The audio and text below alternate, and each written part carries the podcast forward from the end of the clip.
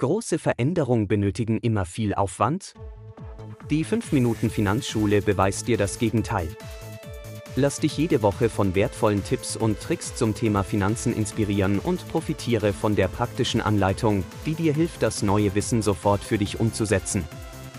Mehr Infos zu den Anleitungen sowie zu deinem Gastgeber findest du in der jeweiligen Folgenbeschreibung. Viel Spaß beim Zuhören! Hallo und herzlich willkommen zur 5 Minuten Finanzschule. Mein Name ist Nikolaus Sieke und ich freue mich, heute das erste Thema mit dir bearbeiten zu können. Eine große Herausforderung beim Thema Finanzen ist das Thema des fehlenden Überblicks. Viele hemmt der fehlende Überblick auch, sich überhaupt mit den Finanzen zu beschäftigen. Ich kann allerdings weder eine falsche noch eine richtige finanzielle Entscheidung treffen, wenn der Überblick fehlt. So verstreichen jeden Monat nicht nur wertvolle Chancen, das Geld zu vermehren oder Kosten einzusparen, sondern auch der Weg zu den persönlichen Wünschen und Zielen ist ohne einen Überblick und somit auch ohne einen konkreten Plan sehr weit entfernt. In der heutigen Folge soll es darum gehen, wie ich mir genau diesen Überblick verschaffen kann und wie ich damit einen Haufen an Möglichkeiten generiere. Als angestellte Person bekommt man in der Regel ein festes Einkommen. In manchen Fällen variiert dieses aufgrund von Zuschlägen oder unterschiedlichen Arbeitsstunden. Hier eine gute Frage, mit der man sich selbst reflektieren kann. Kenne ich das Verhältnis zwischen meinen Einnahmen und meinen Ausgaben? Wenn ich meine Kunden auf dieses Thema anspreche, kann mir jeder zumindest das Netto und viele sogar das Brutto nennen. Sobald es um die Ausgaben geht, sieht das aber ganz anders aus. Um diese Frage zu beantworten, ist es sinnvoll, diese Ausgaben erstmal zu kategorisieren.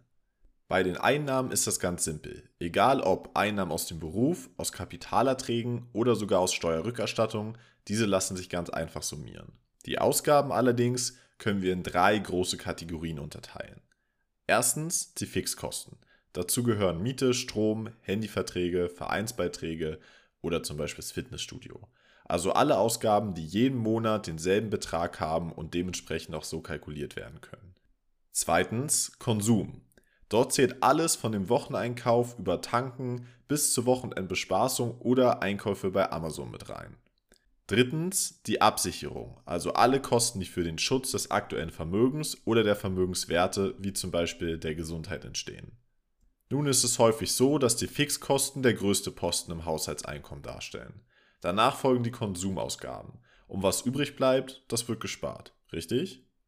Gestern saß ich in einem Seminar und der Referent hat erzählt, dass die Generation von heute wesentlich weniger spart, als es die Menschen damals getan haben.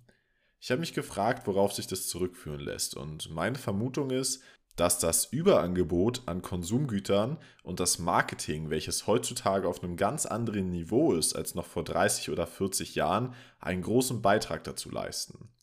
Jeder von uns hat stark auf die eigene Person personalisierte Werbung nur ein paar Fingerbewegungen entfernt in der Hosentasche. Vielen fällt es verständlicherweise schwer, dort stark zu bleiben. Wie bekomme ich es also trotzdem hin, meine Finanzen so zu strukturieren, dass ich sowohl im Hier und Jetzt leben kann, aber auch meine mittel- und langfristigen Ziele erreiche? Jetzt kommt die geheime Formel ins Spiel und die besagt folgendes. Und zwar wird das Nettoeinkommen in die verschiedenen Ausgabenkategorien eingeteilt. Diese Formel ist übrigens auf alle Gehaltsklassen anwendbar. Und zwar verteilt sich das so. 30% Fixkosten, 30% Konsumkosten, 30% Sparen und 10% Absicherung. Nur in Ausnahmefällen ist die Formel schwer umsetzbar, aber für viele Menschen da draußen ist sie ein super Weg zum finanziellen Glück. Die Formel kann und muss auch nicht immer zu 100% umgesetzt werden aber so näher man sich an der Formel befindet, desto besser ist es. In der nächsten Folge werde ich darüber sprechen, wie diese Formel schnell und einfach in jedes Leben integriert werden kann. Bevor ich allerdings aktiv etwas ändern kann, ist es wichtig, meinen Status quo zu kennen. Wie nah befinde ich mich aktuell an der Formel und wie sind meine aktuellen Ausgaben aufgeteilt? Um das herauszufinden, hilft es, einen Ausgabenplan, also einen Haushaltsplan, aufzustellen. Diesen stelle ich euch kostenlos in Form einer Excel-Tabelle zur Verfügung. Der Haushaltsplan enthält auch eine Reflexion zur Formel und kann langfristig zur Verbesserung der Finanzen genutzt werden. Einen Link zum Download findest du in den Show Notes.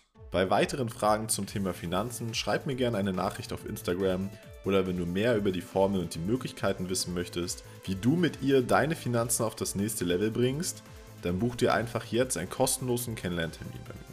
Ich freue mich auf die nächste Folge und bis dahin viel Spaß beim Umsetzen und viel Erfolg.